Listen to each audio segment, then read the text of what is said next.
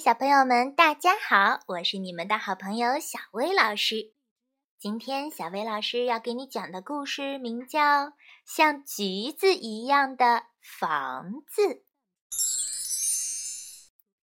小熊在森林里造了一栋房子，那是一栋美丽的小房子。小熊说了，等他的新房造好以后，他要请所有的好朋友来做客。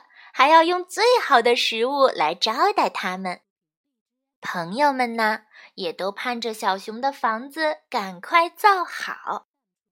小豪猪看见小熊装好了最后一块玻璃，高兴地唱道：“我要买一桶新油漆，送给好朋友小小熊，帮他砌起新房子，帮他砌起新房子。”小刺猬看见小熊钉完了大门上的门槛儿，它高兴地唱道：“我要买一桶新油漆，送给好朋友小小熊，帮他砌起新房子，帮他砌起新房子。”小兔子看见小熊做好了小屋四周的木栅栏，也高兴地唱道。我要买一桶新油漆，送给好朋友小小熊，帮他砌起新屋子，还有砌砌木栅栏。第二天，三位朋友都为好朋友小熊送来了一桶油漆。小豪猪送的是一桶蓝油漆，他说：“把房子漆成蓝的，像一艘大轮船，真神气。”小刺猬送的是一桶红油漆，他说：“红房子就像一个大苹果，逗人爱。”小兔子呢，送的是一桶黄油漆，他说：“黄房子就像一朵开在阳光下的向日葵，多美丽呀！”小熊看见朋友们送的礼物，又高兴又发愁。他感谢朋友们的关心和帮助，但他并不想把房子变成一艘大轮船、一个大苹果或者一朵向日葵。小熊平时非常爱吃橘子，他想把自己的房子漆成橘红色，就像一个大橘子。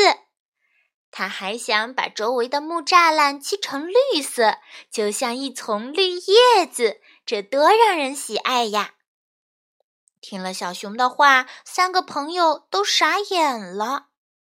这时候，小熊的另一个好朋友小浣熊经过这里，他说：“不难，不难，这是很容易解决的问题。”小浣熊提起桶，倒了半桶黄油漆在红油漆里，搅拌了一下，说：“搅。”这不就成了橘红色的油漆了吗？小熊、小刺猬、小兔子提着漆桶去油漆小房子了。小浣熊再把剩下的半桶黄漆倒进蓝桶里，搅拌了一下，说：“这不就成了绿颜色的油漆了吗？”小浣熊和小豪猪提着这桶油漆去油漆房子周围的木栅栏了。没过多久，一栋像橘子一样美丽的小房子出现了。橘子的周围还有一丝绿色的叶子呢，那是漂亮的绿栅栏。小熊请好朋友们进屋做客，他用最好的食物招待大家。那是什么呢？你猜到了吧？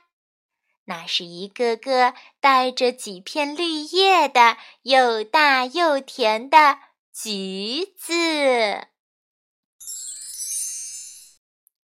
原来把各种颜色混合在一起，能够变成新的颜色呢，真是太神奇了！和爸爸妈妈一起试一试吧。好啦，歌唱小动物的系列故事到今天就要结束喽。